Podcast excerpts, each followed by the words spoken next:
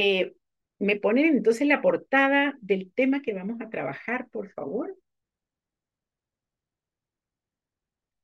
Es un tema que profundiza en el territorio de las emociones, en el mapa de ruta número uno, aquel que se hace la pregunta por cuáles son los componentes de una conversación. Y los componentes de una conversación son lenguaje, emociones y cuerpo. Nos estamos colocando en el dominio de las emociones.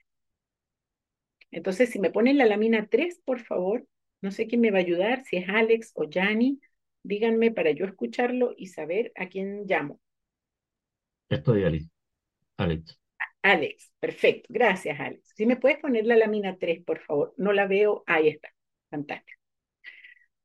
Muy bien, vamos a empezar a hacer una profundización en el territorio del miedo.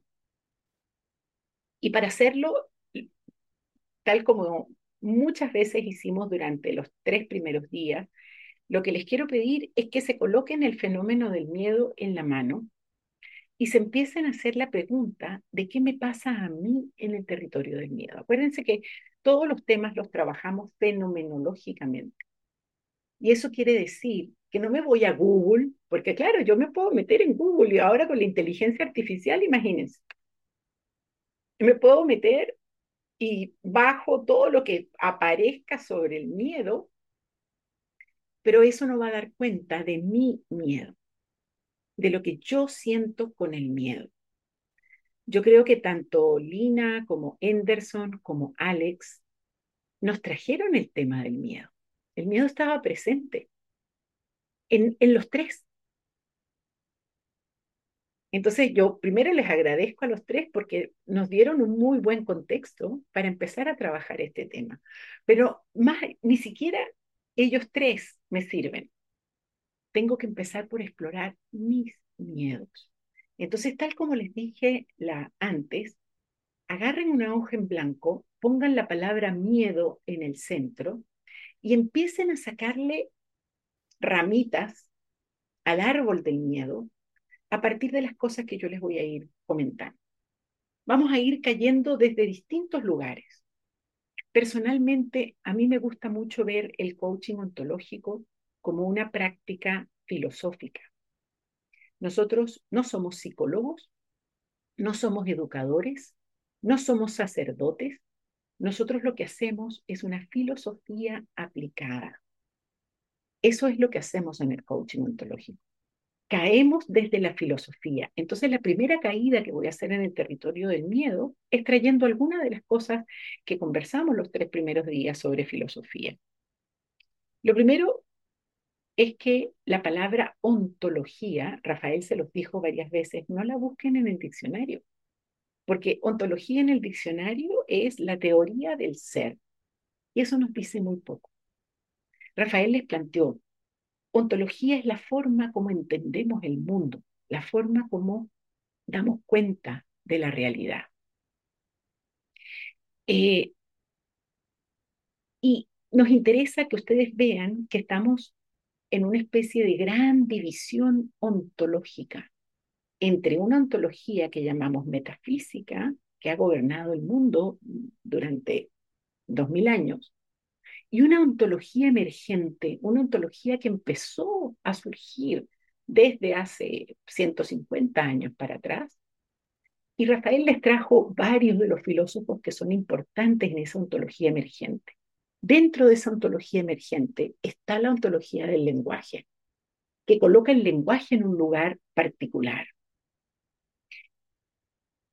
No quiero repetir las cosas que Rafael les dijo, pero necesito sí que ustedes regresen a las presentaciones que Rafael les hizo para que puedan tener la genealogía de ese pensamiento que llamamos ontología emergente y particularmente la ontología del lenguaje. Pero conectémonos así, filosóficamente, juguemos a ser filósofos un rato. Dame la siguiente lámina, por favor, Alex. Entonces empecemos por darnos cuenta que el miedo es una emocionalidad que nos acompaña siempre, a todos los seres humanos. Todos los seres humanos atravesamos el miedo. aquellos que somos papás o mamás, pues quisiéramos que nuestros hijos nunca sintieran miedo. Y a veces los protegemos, los cuidamos, pero el miedo está allí. El miedo es un sustrato constitutivo de los seres que somos los seres humanos. Durante el siglo XX vivimos la fantasía de que el miedo iba a desaparecer, como que se nos vendió la idea de una seguridad, eh, de, una, de una especie de carencia de miedo. Pero yo creo que este siglo, los 23 años que llevamos viviendo en este siglo, nos han mostrado que el miedo está presente.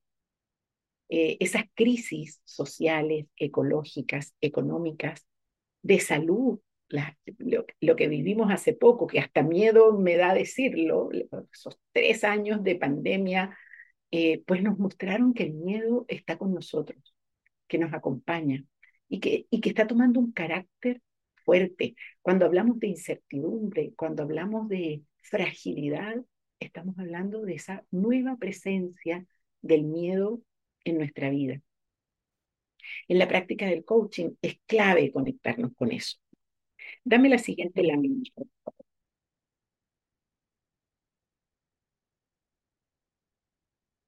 Les decía entonces que el término ontológico remite a la condición humana y a la forma como nosotros hacemos sentido del mundo. Desde la ontología emergente vamos a conectar con un ser en permanente dinamicidad, un ser que está cambiando profundamente.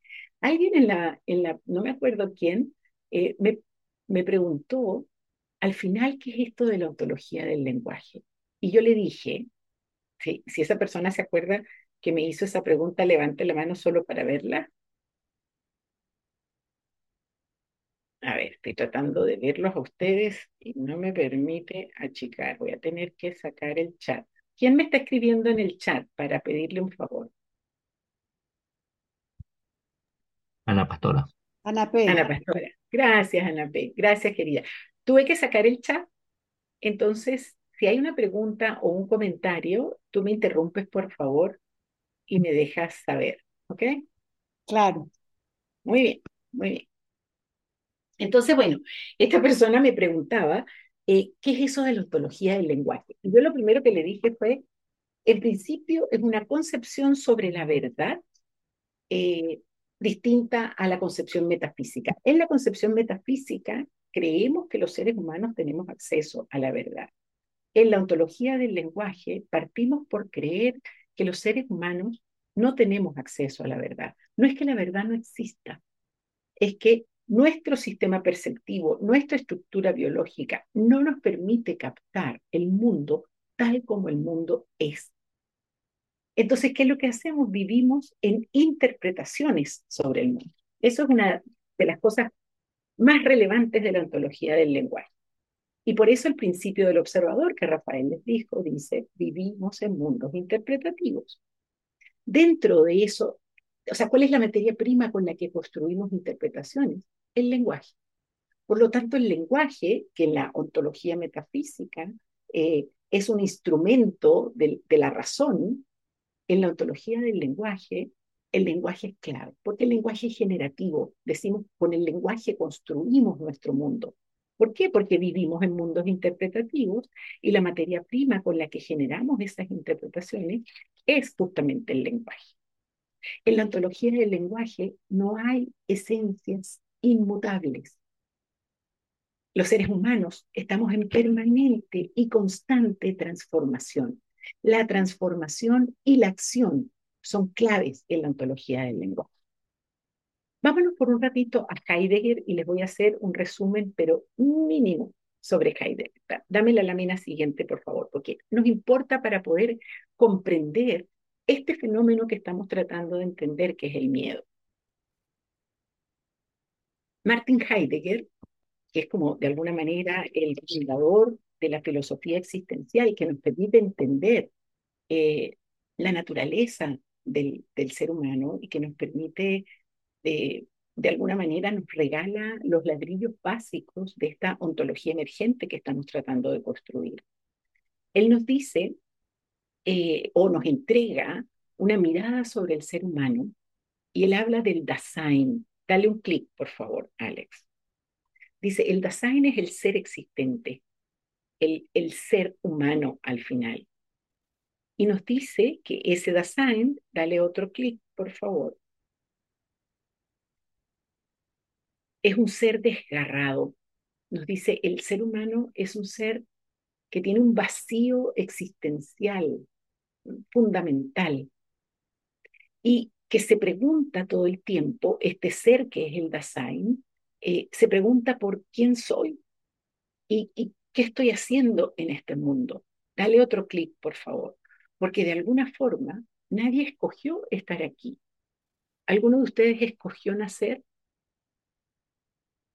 Caemos en el mundo y, y, y Heidegger lo dice muy dramáticamente, dice los seres humanos estamos arrojados a la existencia. Es como que nacemos y caemos en un tren en marcha que está andando a toda velocidad eh, y nos toca subirnos a ese tren sin mayor... Eh, y nos toca además, último clic por favor, Alex, nos toca cuidar nuestra vida. Entonces, fíjense lo que Heidegger hace. Nos pone en contacto con el desgarramiento que significa ser humano. Nos dice, estamos arrojados a la existencia y además nos dice, nos toca hacernos cargo de nuestra vida. Eso es otra característica importante de la ontología del lenguaje frente a la ontología metafísica. En la ontología del lenguaje creemos que nos toca como seres humanos construir el sentido de nuestra vida. Y aquí vuelvo a lo que Alex, Henderson y Lina nos compartían. Porque si, uno, si nosotros escuchamos el hilo conductor de lo que los tres nos compartieron, los tres están buscando hacer su vida y, nos, y están buscando crear un sentido sobre su vida. Y Heidegger justamente nos dice eso. Los seres humanos venimos con este hueco existencial tremendo en donde no sabemos qué hacemos en este mundo. Y entonces nos toca a lo largo de la vida ir construyendo un sentido para nuestra vida. Rafael dice, los seres humanos compartimos con los dioses el deber sagrado de nuestra propia creación. Nos toca crearnos a nosotros mismos. Y en eso estamos. ¿Y ¿Cómo nos creamos? Pues nos creamos con miedo. El miedo está siempre presente. El miedo forma parte de nuestra estructura, de nuestra naturaleza. Dame la siguiente, por favor. En relación con esto de crear sentido, este autor me gusta mucho no sé si han leído algo de Dostoyevsky. Eh, tiene libros hermosos. Tiene Ofendidos y Humillados, El Príncipe Idiota, Crimen y Castigo. Son... Yo les recomiendo mucho que se metan en el, en, el mundo que Dostoyevsky crea. Eh, van a tener que atravesar una pared, que son los nombres en ruso. Eh, porque las, las personas se llaman con unos nombres larguísimos. Entonces, si usted no se amedrenta por los nombres en ruso, eh, se va a poder meter en un territorio de una profunda riqueza humana. Muchas veces los, los coaches en formación me preguntan eh, cómo yo logro conocer más a los seres humanos, cómo logro enriquecer mis interpretaciones. Yo les digo, lean a Dostoyevsky porque Dostoyevsky nos nutre de historias y de profundidades humanas.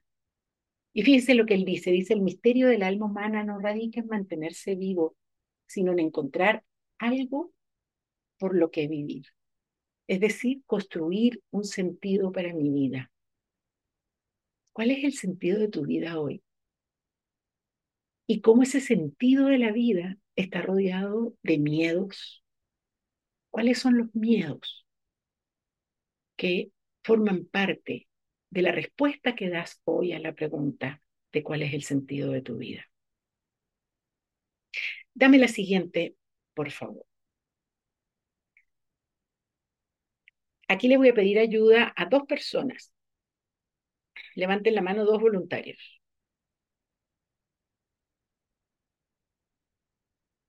Leandro, para que no te duermas, tú eres un voluntario. Abre tu micrófono, por favor. Acá estoy. Dale. Muy bien. Leandro, si puedes leer el, el primer pensamiento de Blaise Pascal, por favor. La grandeza del hombre reside en saberse miserable. Un árbol no se sabe miserable. El, leo el otro también. Espérate, espérate, espérate. ¿Qué te dice? Ah. Y me, me dice, nada, que hay que, vulnerabilidad, me trae la vulnerabilidad. Eso. Gracias, Leandro. Excelente. Scarlett, abre tu micrófono. Lee el siguiente, por favor.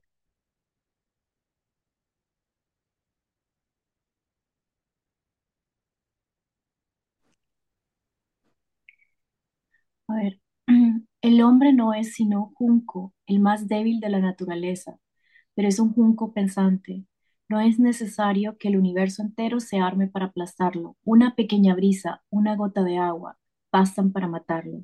Pero cuando el universo lo aplaste, el hombre será más noble que aquello que lo mata, pues sabrá que muere y la ventaja que el universo posee sobre él, el universo no la conoce. me quedo confundida con esta, Alicia.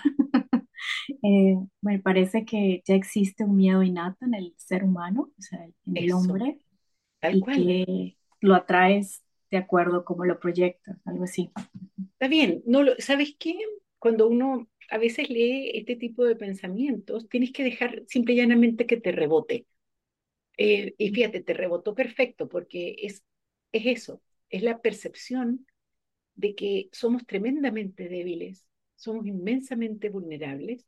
La diferencia es que nos damos cuenta. Combina con el pensamiento que está, el primero que leyó Leandro. Los seres humanos somos inmensamente vulnerables, miserables, frágiles. La diferencia es que lo sabemos, que tenemos la conciencia que nos permite darnos cuenta de nuestra fragilidad.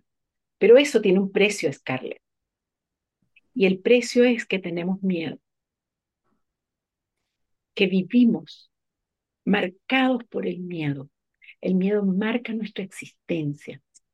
Y esto es muy relevante en el territorio del coaching, porque entonces la pregunta que siempre me voy a hacer cuando estoy empezando a conversar con alguien es ¿cuál es tu miedo? Gracias, Scarlett. Muy bien. ¿Cuál es tu miedo? Ustedes escucharon a tres personas hoy en la mañana. ¿Cuál es el miedo de cada uno de ellos? Y cómo ese miedo me permite conectarme con la profunda vulnerabilidad que tenemos los seres humanos. Y jugamos a que somos poderosos, que somos grandes, que somos fuertes, que hacemos todas las cosas que hacemos.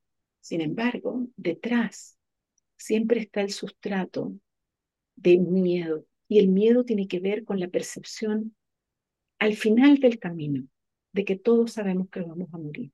El miedo a morir, el miedo a enfermarnos, que usted cuál es su principal miedo. Y entonces, cuando conectamos con esto, la posibilidad que surge es la posibilidad de empatizar con el otro. Algo que les voy a insistir muchas veces es que el coaching ontológico está basado en el profundo amor por el otro. Dostoyevsky, se los mencioné antes, dice, si hay amor, puede prescindirse de la felicidad. La vida es buena incluso con penas si hay amor. Porque el amor nos permite sobrevivir al profundo miedo que le tenemos a la existencia. Le decía a Lina que parte de lo que vamos a trabajar hoy tiene que ver con nuestros estados de alerta. Pónganme el cuerpo de alerta. Quiero ver el cuerpo de alerta de ustedes. ¿Cómo es el cuerpo cuando están alertas? Pónganse bien alertas.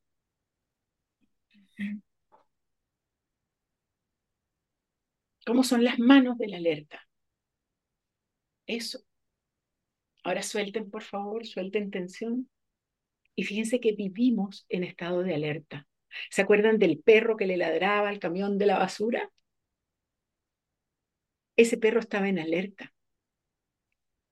El problema de la alerta es que tiene, bueno, ahora vamos a entrar un poquito en alguna de las características biológicas, porque quiero soltar por un ratito la filosofía y me quiero meter en el miedo desde la biología. Quiero que entremos un poco, vamos a hacer una caída distinta, ¿sí? Acuérdense, no se olviden por favor de lo que estamos haciendo. Tenemos el fenómeno del miedo en la mano y primero hicimos un poquito de filosofía, ahora vamos a hacer un poco de biología. Antonio Damasio, que se los presenté cuando empezamos a hablar de las emociones, nos dice que una emoción es una secuencia de acciones, es un protocolo de acciones que se dispara frente a un cierto estímulo y ese estímulo puede ser interno o externo. ¿Cómo es el protocolo en ti del miedo? ¿Qué te pasa cuando hay miedo? Dame la siguiente lámina, por favor. De hecho, a esa, esa, esa lámina me gusta mucho porque ese cocodrilito que está saliendo, ¿lo ven? Que está saliendo de su huevito. Miren la cara de fiero, acaba de nacer y ya tiene cara de enojado. A mí me encanta esa foto. Y porque me, me, hace, me hace, o sea, me conecta con el miedo que forma parte de, todos los seres vivos. O sea, todos los seres vivos atraviesan el miedo. Pero ahí Pascal nos enseña que si es, eh, bien es cierto que todos atravesamos el miedo en tanto somos seres vivos, los seres humanos tenemos la capacidad de darnos cuenta del miedo que vivimos. Ok, desde la biología, eh, hay algunas partes de nuestro cuerpo que son particularmente importantes en el disparo de, las, de ese mm, plan de acciones que ocurre cuando tenemos miedo. El tálamo y la amígdala no son, ya les decía yo, no, son estas mm, que a veces nos sacan cuando somos chiquitos. La amígdala es un porotito que tenemos en la base de nuestro cerebro que gobierna muchas de las emociones y que particularmente gobierna la emoción del miedo. Em, la amígdala es, es, está tremendamente conectada con el resto de la estructura, entonces cualquier señal que viene de afuera, ella empieza a eh, secretar una cantidad de, de sustancias y se produce la reacción física del miedo. Dame la siguiente lámina, por favor. La 10, creo yo. Exactamente. Entonces, algunas de las cosas que nos ocurren cuando tenemos miedo. La respiración se hace rápida. Eh, si ustedes ven a un coachí que respira acelerado y aquí arriba, es muy probable que el miedo esté muy cerca.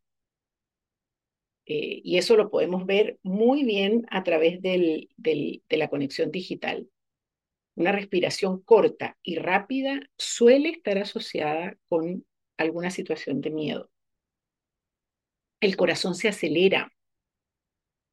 La piel puede enrojecerse o empalidecerse porque la sangre va hacia los órganos principales. También eh, ese, aceleramiento del corazón tiene que ver con predisponer al cuerpo para una reacción de protección, ya sea salir corriendo o defendernos de algo que eh, nos amenaza. La musculatura se vuelve tensa. Fíjense los cuerpos, cuando les pedí antes que pusieran alerta, muchos empuñaron, pusieron los hombros, apretaron el pecho. Todo eso tiene que ver con reacciones físicas al miedo. A veces hay tensión en la garganta, ya sea porque queremos gritar y por algún aprendizaje cultural no nos estamos permitiendo dar ese grito. Em, entonces a veces hay un nudo en la garganta o simple y llanamente sale un grito que es el grito mm, defensivo. Las pupilas se dilatan, que es una forma del cuerpo para ampliar la capacidad de visión en caso de una amenaza. A veces la boca se seca porque se trancan las, las glándulas salivares. dan ganas de ir al baño cuando tenemos miedo. Y por supuesto que hay muchas cosas, muchos dichos un poco groseros que no voy a repetir acá, pero que tienen que ver con eh, esa reacción física, eh, que no es solamente de los seres humanos, déjenme decirle. Me acuerdo una vez que estábamos entrando en una cueva eh, y la persona que nos, nos guiaba nos decía, los murciélagos cuando se asustan, lo primero que hacen es vaciar sus intestinos. Por lo tanto, cuídense porque eh, les puede llegar una descarga de murciélago en cualquier momento. No solo los murciélagos hacen eso, los seres humanos también. Entonces, cuando tenemos miedo, pues nos dan ganas de ir al baño. Eh, las hormonas de la alerta, me imagino que las conocen, la adrenalina y el cortisol, que son las famosas hormonas del estrés. Eh, que nos producen tremendos daños cuando se mantienen demasiado tiempo en nuestro cuerpo. Ok. ¿Qué es lo interesante en el, en el tema del miedo? Es que nuestro cuerpo reacciona al miedo eh, sin necesariamente involucrar a la conciencia. Entonces, Siguiendo a Pascal, por supuesto, nos damos cuenta que tenemos miedo, pero el miedo anticipa, el miedo es previo a la conciencia. Nuestro cuerpo capta por alguna, de alguna manera que hay una señal de amenaza, dispara estas reacciones que son automáticas, que no, que no, que no, están gobernadas por la voluntad, y después nos damos cuenta, tenemos miedo, y empezamos a procesar el sentimiento del miedo. Dame la siguiente, por favor. Entonces vamos a ver algunos miedos que son completamente prelingüísticos. Miedo que están con todos los seres humanos desde el momento del nacimiento. El miedo a la oscuridad, el miedo a la sensación de caída, eh, el miedo a los ruidos súbitos, el miedo al hambre, al frío o al desamparo. Eh, ese llanto de los bebés que a veces no logramos entender, a veces es simplemente necesidad de abrigo, necesidad de ser contenido, eh, y, ese llanto está expresando el miedo que ese pequeño, pequeño, pequeño ser humano está sintiendo. Dame la siguiente, por favor.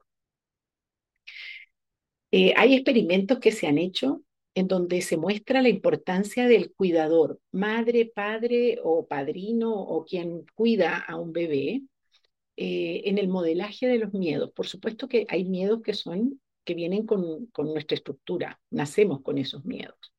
Pero luego hay un aprendizaje del miedo y ocurre muchas veces por modelaje con la madre. Y esa fotografía que está allí eh, es un experimento que se hizo con, con eh, un, vidrio transparente y un abismo debajo, o sea, un gran hoyo debajo. Eh, y se colocaba al bebé de un lado y a la mamá del otro, y la mamá llamaba al bebé con cara de no te va a pasar nada, o sea, lo llamaba, y el bebé gateaba sobre el vidrio sin sentir ningún miedo particular. Eh, y con eso lo que buscaban mostrar era cómo la mamá es la que entrena al final eh, los miedos en la persona que está ayudando a crecer. Y cada vez que digo esto, le digo, por favor, mamás, las quiero ver sacándose la culpa de encima, por favor, porque automáticamente empezamos a sentirnos culpables por eh, los miedos que, por supuesto, y necesariamente entrenamos a nuestros hijos en ese miedo. El miedo también es positivo, o sea, hasta ahora eh, les he mostrado un poco la, parte negativa del miedo, pero el miedo es muy importante. Una persona que no siente miedo tiene muchos problemas en la vida, porque el miedo nos, advierte de amenazas, de situaciones peligrosas. El miedo nos permite cuidarnos. Heidegger hablaba de sorge, que es la obligación que los seres humanos tenemos de cuidar nuestra vida. Eh, y el miedo tiene esa función fundamental de advertirnos, de, generar eh, la posibilidad de cuidarnos a nosotros mismos. Entonces, y esto también es una gran, eh, forma de no sentir culpa eh, por los miedos que le enseñamos a nuestros hijos, porque le enseñamos a nuestros hijos a cuidarnos. Dame la siguiente, por favor.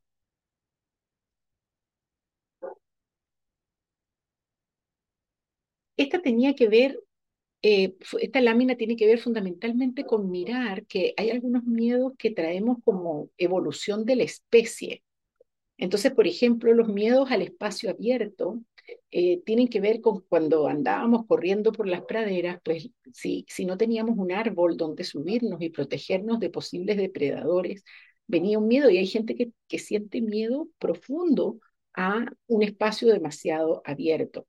Ciertos animales, que por supuesto son peligrosos para la vida, el, miedo a, a enfermarnos y a, en algunos casos, y ese es un miedo ya más social, el miedo a las relaciones con otros.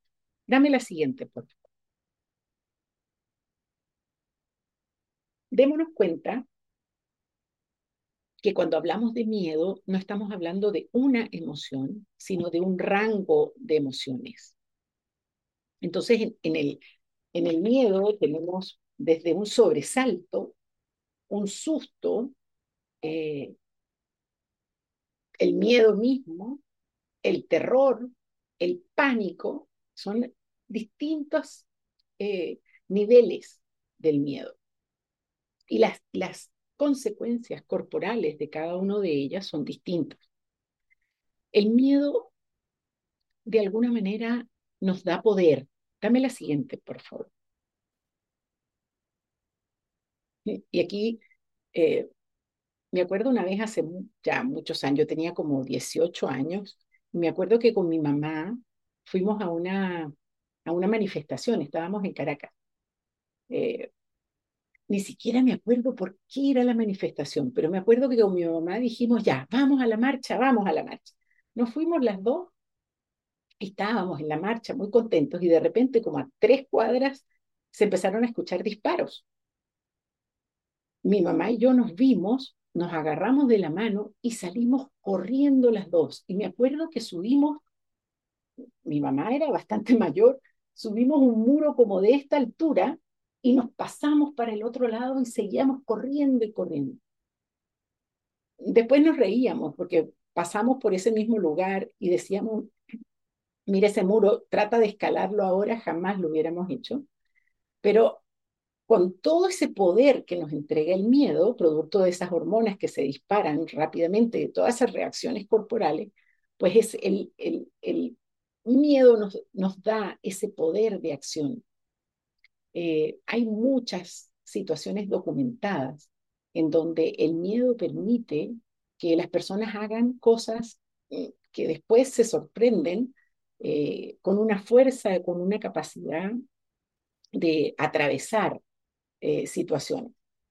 Decimos que también el miedo nos entrega lo que se llama visión de túnel, que es una, una mirada así completamente focalizada en proteger la vida. Cuando mi mamá y yo corríamos por las calles de Caracas escapando de esos disparos, eh, estábamos solamente mirando cuál era la mejor forma de escapar de esa situación. Eso es lo que se llama mirada de túnel. Estoy, atrás están los disparos, adelante está el cuidarme y el salvar esa situación. El punto de la mirada de túnel, dame la siguiente, por favor, es que si bien nos, nos regala una tremenda fortaleza, también nos restringe. Dame la siguiente, por favor. Cuando vivimos desde el miedo, y esto escúchenlo por favor en función de sus futuros coachings, las personas que viven en el miedo como una gran habitualidad, se cierran mucho los espacios.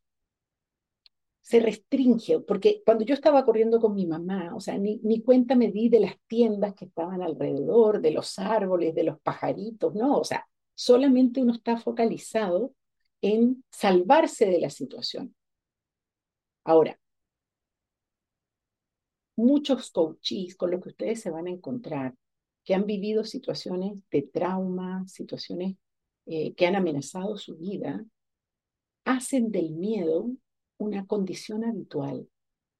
Viven desde el miedo. Entonces, desde aquí, la vida se convierte en un pasillito muy estrecho, en donde hay muchas posibilidades que no están abiertas, porque estoy viviendo el mundo desde el miedo. Hay muchas organizaciones en donde el miedo se instala. A veces es por época. Piensen en la organización donde ustedes están y piensen alguna fase en la que hubo, por ejemplo, muchos despidos, se instala un clima de miedo y cuando ese clima de miedo está instalado, la creatividad baja, se deja de innovar, se deja de perseguir nuevas metas, nuevos, nuevos proyectos, porque el miedo está allí. Y lo que voy a hacer es restringir mis acciones solamente para hacerme cargo de las amenazas y disminuir al, máximo la posibilidad de ser vulnerado, de ser atacado por la situación que se está viviendo. Dame la siguiente, por favor. Algunas reacciones eh, físicas.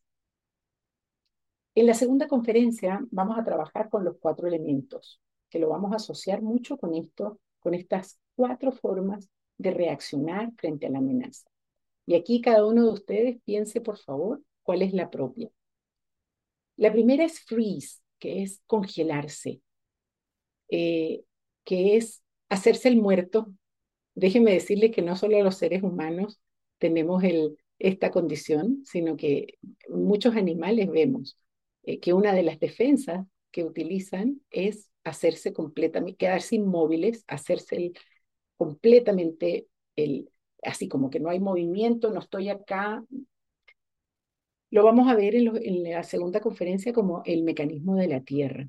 Luego está el faun, que es el entregar, el obedecer, el adular, el eh, endulzar alrededor para que la amenaza baje, es el mecanismo del agua. Está el fight, que es el pelear, el atacar, es el mecanismo del fuego, es el enfrentar. Y está el fly, que es el arrancarse, el eludir, el escapar, el salir corriendo. ¿Cuál de ustedes, cuál, en, ustedes, cuál es la frecuente? Yo les contaba en, la, en los días que estuvimos juntos antes, cuando estuvimos con Rafael en el terremoto en Turquía, eh, mi reacción, mi reacción natural cuando enfrento cualquier miedo es fly, yo salgo volando.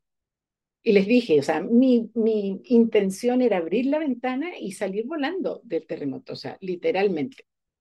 Y es completamente irracional. O sea, si hoy lo pienso, digo, qué locura. O sea, abrir una ventana y tirarse por una ventana es una locura completa. Pero es que cuando uno está en el terror, la verdad es que no, no está siendo gobernado por los pensamientos racionales. Está siendo gobernado por el instinto de, de salvar eh, ¿cuál es tu instinto? Cuando has enfrentado una situación de este tipo, ¿qué haces? ¿Cuál de estos cuatro repertorios es el tuyo? Dame la siguiente, por favor.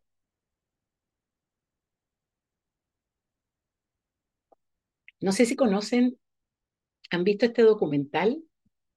Es una película que salió en el 2018 de Alex Honnold, Honnold sí, Honnold, eh, que escala sin, sin eh, ningún tipo de protección. Se llama es un estilo de escalada muy particular. Eh, eso es el Capitán, que es una tremenda roca que está en un parque nacional en Estados Unidos que se llama Yosemite. y él escaló esa roca sin, sin cuerdas, sin malla, sin nada. Y hubo toda una polémica alrededor de, de, si Alex tenía miedo o no. Yo los invito a que hagan un poquito de Google con, con, la historia de este hombre, porque incluso él al final se sometió a todo tipo de exámenes de su amígdala, porque lo que se decía era que él tenía la amígdala echada a perder, que no le funcionaba. y que por eso tenía la capacidad de subir aquel tremendo paredón, porque en rigor no sentía miedo. Y bueno, se sometió a todo tipo de exámenes y al final la conclusión es que él tiene su amígdala perfecta y que lo que ha, lo que ha hecho es a partir del entrenamiento, del escalar, ha logrado manejar eh, las reacciones que la amígdala le, dispara de manera natural. O sea, sí siente miedo, pero lo logra manejar. Invitación para que se metan en la historia de este hombre que, que pues nos muestra cosas interesantes sobre el miedo. Eh, hay un autor que se llama Nicholas Luhmann, se los voy a poner en el chat. A ver, denme un segundo, ya se los voy a digitar acá. Nicholas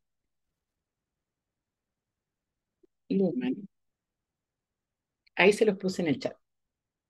Él es bien interesante porque él hace la reflexión de cuáles son los mecanismos sociales que los seres humanos hemos creado para hacernos cargo de la inseguridad, del miedo, de la vulnerabilidad.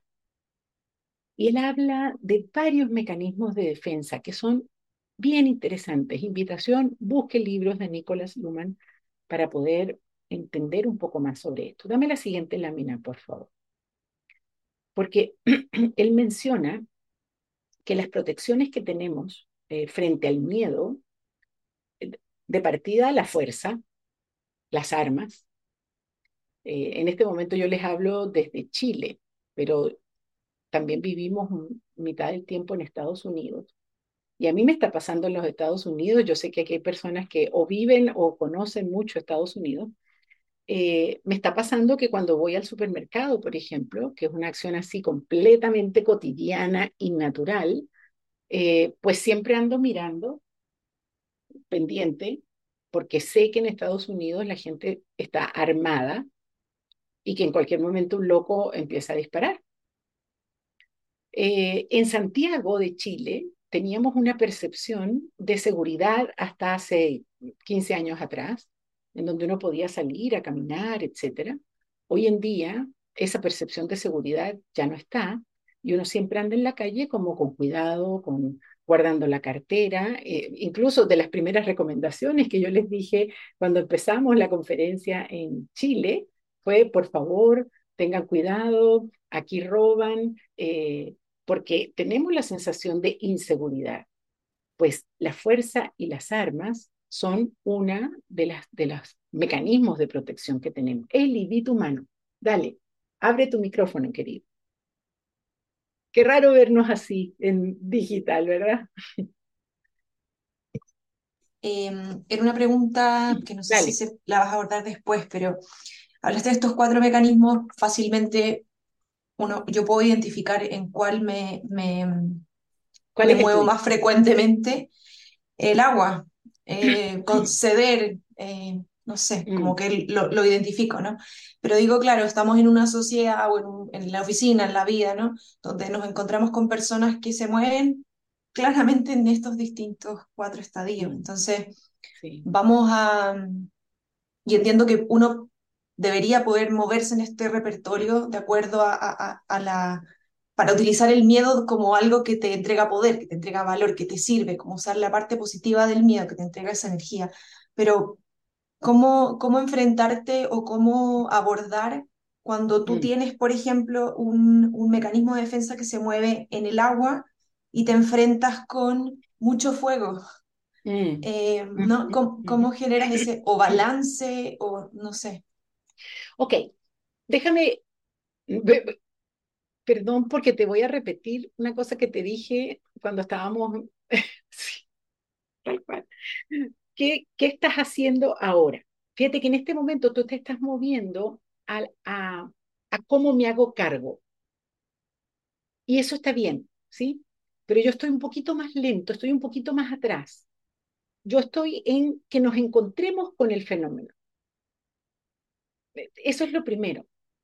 Porque yo dije al comienzo, vivimos en un mundo que niega el miedo. Porque durante el siglo XX, nada, nos comimos la fantasía de que íbamos a vivir en un mundo sin miedo. y parte de lo que este siglo nos ha mostrado, así como cachetadas en la cara, es que el miedo está ahí mismo. El miedo nos acompaña durante todas nuestras horas de vigilia. Eh, entonces, no te vayas tan rápido a cómo me hago cargo. Primero aprende a reconocer el miedo en ti y en otros. Porque el miedo nos constituye, el miedo nos hace ser la persona que estamos siendo hoy.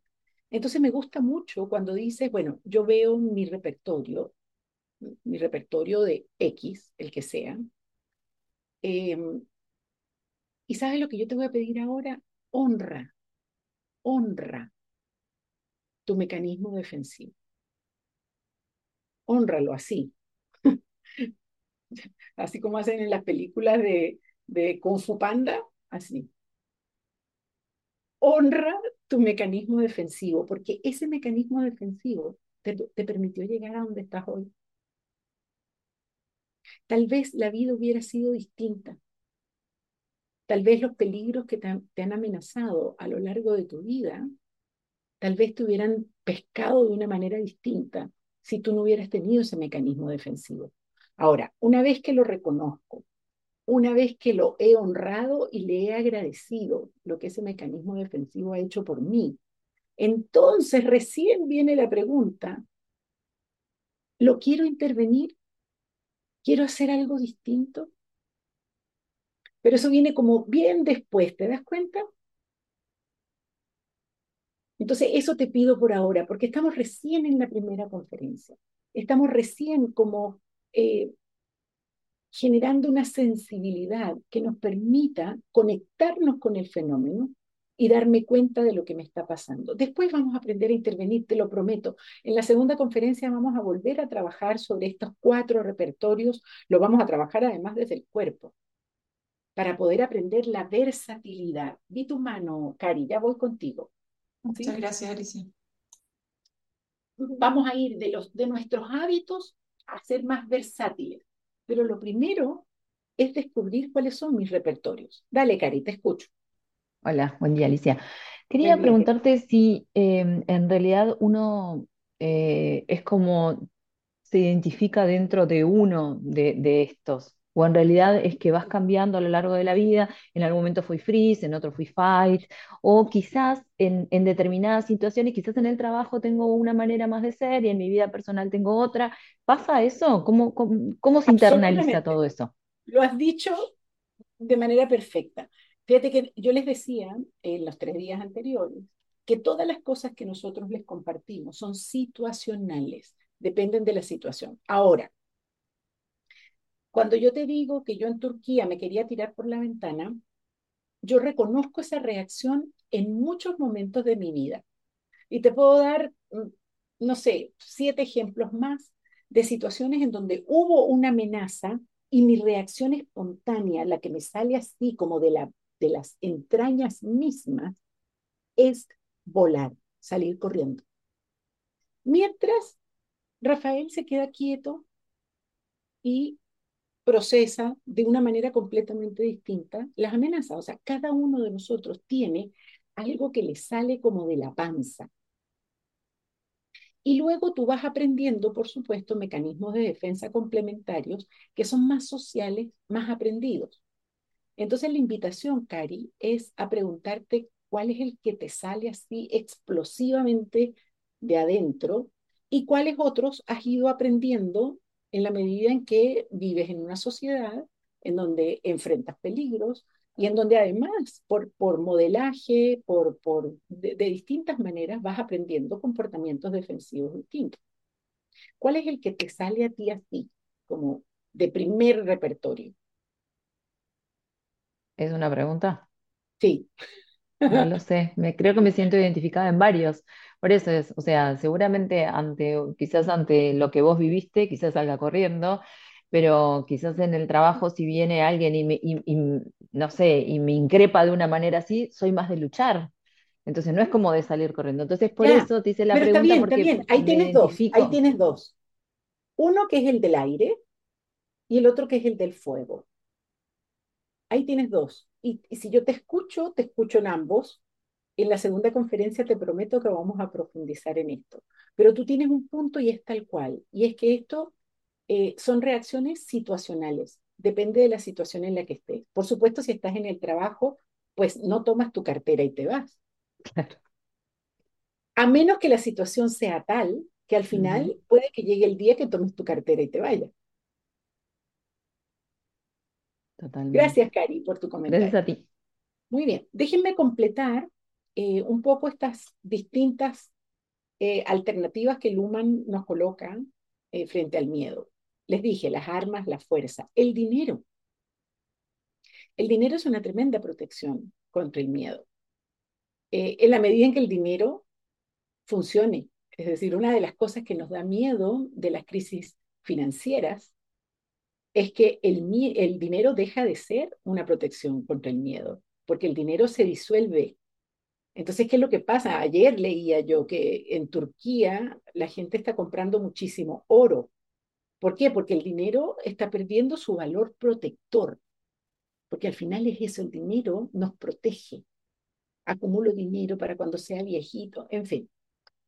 La amistad y el amor. Las redes, los vínculos. Los vínculos nos protegen porque sabemos los seres humanos que en nuestra tremenda vulnerabilidad, el aliarme con otros me protege. El aprendizaje. El, el, ustedes muchos están acá porque quieren aprender las competencias que les vamos a enseñar, porque esas, esas competencias nos, nos permiten pensar en un futuro un poco más seguro las explicaciones. Cuando ustedes escuchen a una persona tremendamente explicativa, muy, muy anclada en eh, su propia verdad, en, la primera en los primeros días trabajamos con el observador de enfoque único, ¿se acuerdan? Muchas veces ese observador de enfoque único, lo que está detrás es un profundo miedo. Y me amarro a unas verdades como una forma de cuidarme. Muy bien, dame la siguiente lámina, por favor. Ya me quedan poquitos minutos, pero quiero completar. Fíjense que el miedo es una, es una emoción castigada, es una emoción que nos han enseñado a ocultar. Entonces, decimos que es una, una, una emoción que se disfraza eh, vuelvo al caso de una persona que está muy arraigada en sus propias verdades, que a veces se muestra arrogante, se muestra violento. Esa persona detrás de toda esa arrogancia y de toda esa violencia, muchas veces lo que hay es un profundo, profundo miedo. Decimos que el miedo se disfraza de fortalezas, de arrogancia, a veces de indiferencia, de odio, entonces, les vuelvo a decir lo que les dije antes, cada vez que ustedes enfrenten un coaching, la primera pregunta es, ¿cuáles son tus miedos? Porque detrás de muchas de las reacciones que ustedes van a observar, lo que hay es miedo. Dame la siguiente, por favor.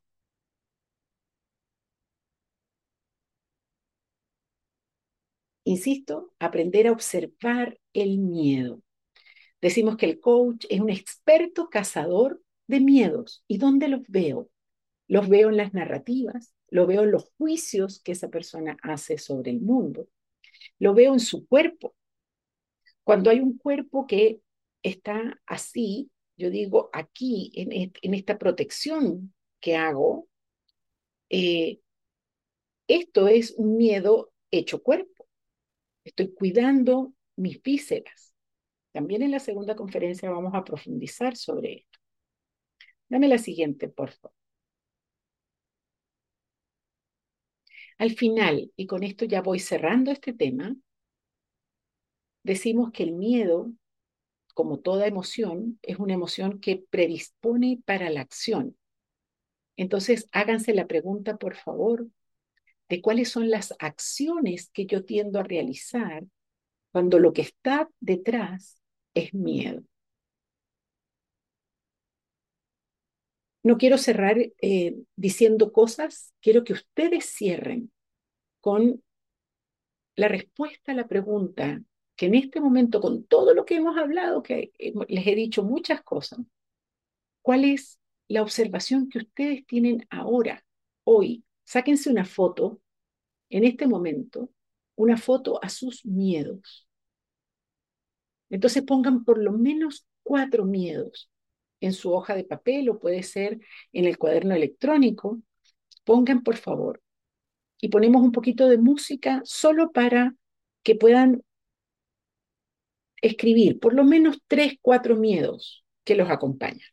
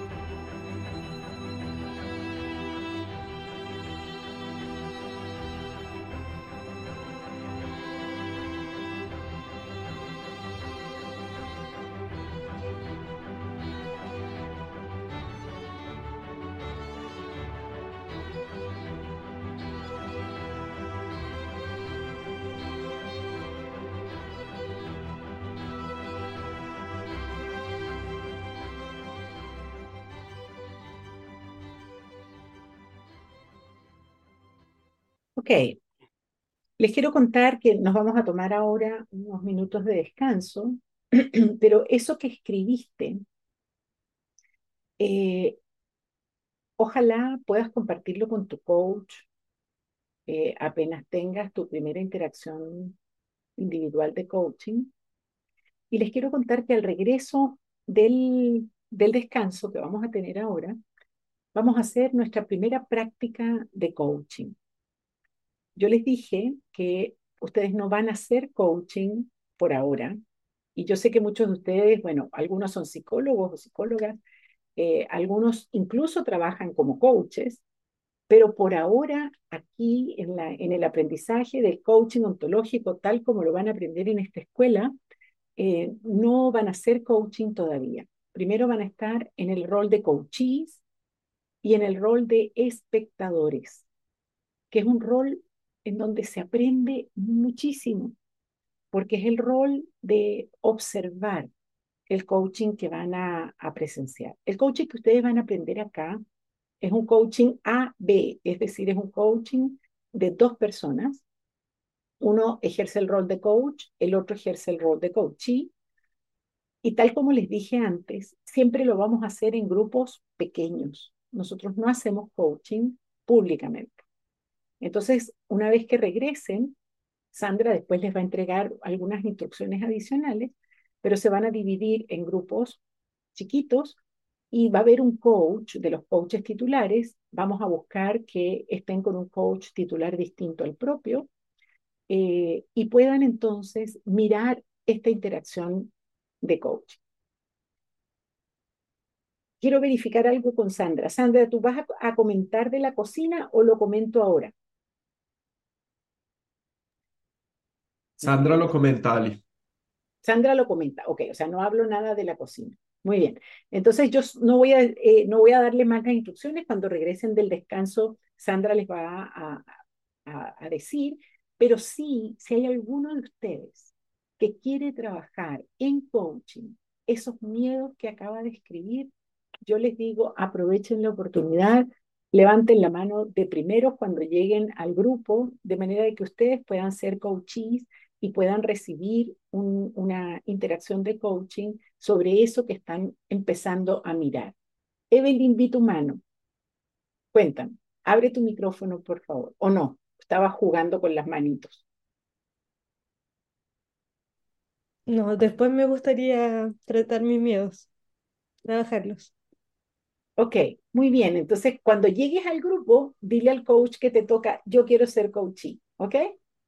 Gracias. Muy bien, gracias querido. Muy bien. Entonces nos tomamos unos minutitos de descanso